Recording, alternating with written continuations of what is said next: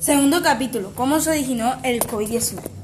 Los hospitales de Wuhan destacados por los primeros casos de la nueva enfermedad a mediados de diciembre de 2019.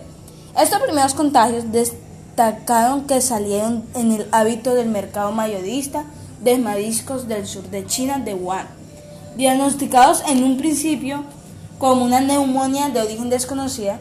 Los primeros contagios fueron los que iniciaron las alertas sanitarias, que llevaron a que en la primera semana de enero se identificase como un causante de la enfermedad desconocida a un nuevo coronavirus, al que se denominó principalmente como 2010, 2019 NCO.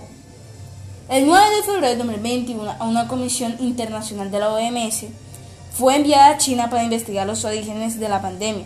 In situ concluyó que en el fondo inicial de la pandemia fue determinada desde su principio en el mercado mayorista de Wuhan no, obstante, no pudo determinarse cómo llegó a él el virus, existiendo casos en los que no se había podido hallar relacionando, relacionado con el mercado. No hemos encontrado pruebas en grandes brotes que pudieran vincularse antes del 19 de diciembre. En Wuhan o, en otros lugares también podemos estar de acuerdo en que encontramos una circulación más amplia del virus en Wuhan.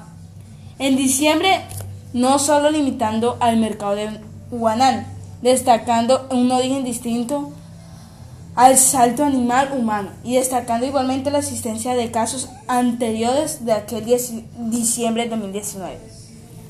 Los coronavirus circulan principalmente entre, animales, pero han evolucionado e infectando a los humanos, convirtiéndolos así en un virus zoonótico, como se ha visto, como se han visto en el SARS y en el MERS y otros cuatro tipos de coronavirus encontrados en humanos que causan síntomas respiratorios similares a los resfriados comunes.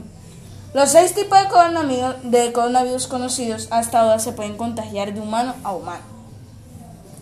Propagación internacional de la enfermedad.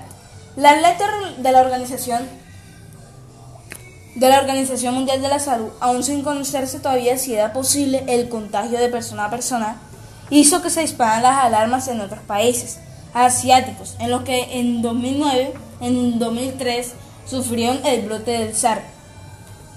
Regiones y países cercanos a China pusieron en marcha los escaneos por infrarrojos a viajeros.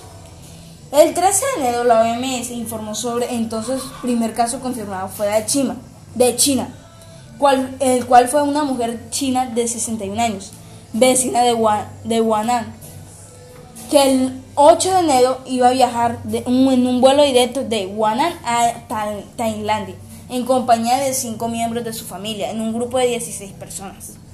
Fue destacada en el aeropuerto al presentar fiebre alta, hospitalizada el 12 de enero. El 12 de enero de ese mismo día dio positivo por coronavirus por reacción en cadena de la transcriptasa polimeranza inversa informó de que había visitado un mercado local de productos frescos en Wuhan antes de la aparición de la enfermedad, el 5 de enero de 2020. Sin embargo, no informó que ella había visitado el mercado mayorista de moluscos del sur de China, donde se destacaron la mayoría de los casos.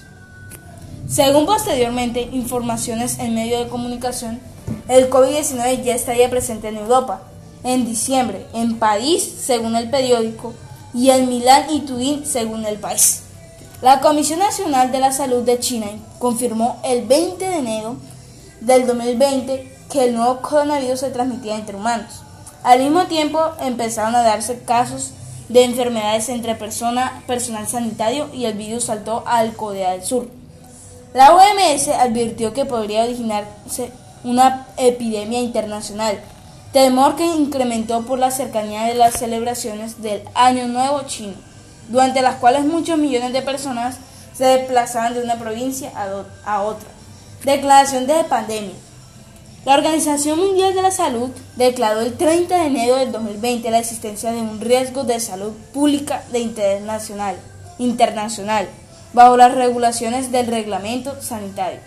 Y posteriormente, el 11 de marzo del 2020, que la enfermedad se consideraba ya una pandemia por la alta cantidad de personas infectadas, las cuales eran 118 contagios y más de 4.291.000 muertes que había causado alrededor del mundo en más de 120 países.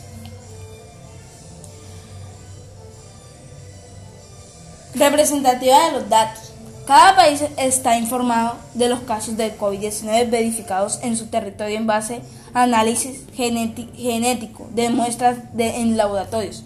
Sobre todo los primeros meses de la pandemia, estas cifras no eran necesarias representativas de la propagación del, del, del virus, porque la cantidad de pruebas COVID se realizaban variaba mucho de un país a otro. Según los medios disponibles y las estrategias de contención adoptadas, durante los primeros días de la pandemia, Corea del Sur fue el único país donde se realizaban análisis sistemáticos de grandes conjuntos de población, unos 100.000 al día, con 210 contabilizados hasta el 10 de marzo. En el extremo contrario, Japón solo había analizado 10.000 muestras en total hasta el 10 de marzo y el Reino Unido estaba haciendo 1.500 análisis hasta el 11 de marzo, cuando su gobierno ordenó aumentar la cadencia en un, en un 500%.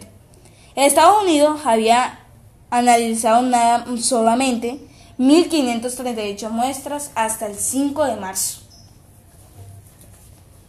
En España, a 25 de marzo de 2021 se calculaba que podrían haber entre 300 y 900 personas infectadas frente a los 39 casos registrados oficialmente. La importante diferencia se debe a que la mayoría de los portadores del virus pasaban la enfermedad sin ningún tipo de síntomas. En China no se deportaban los pacientes asintomáticos como casos del COVID-19, incluso si daban positivo en la prueba. La situación cambió en los meses siguientes, a medida de que cada país se fue equipando en sistema de pruebas de COVID, principalmente por PCR. Es posible que, que pasaran a extremo contrario, en que los positivos reportados eran superiores a los casos reales de la enfermedad, porque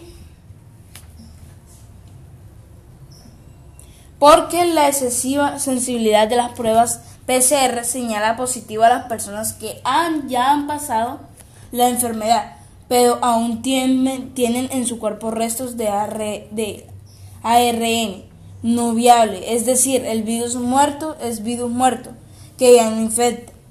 En cuanto a las cifras de fallecidos, los criterios son también dispares, dispares según en los países de Italia. En Italia se encuentran como víctimas de las pandemias a los muertos que se había dado positivo, pero no a muchos ancianos fallecidos en el residencia sin haberles hecho la prueba. Mientras que en Bélgica se contabilizaban en las cifras de fallecidos a todos los muertos en una residencia con síntomas similares a los del COVID-19, aunque no se les haya hecho test. En España se ha constado que las sobre mortalidad durante la epidemia es entre un 50 y un 70% más alto que las cifras oficiales por COVID-19, verificadas por pruebas PCR.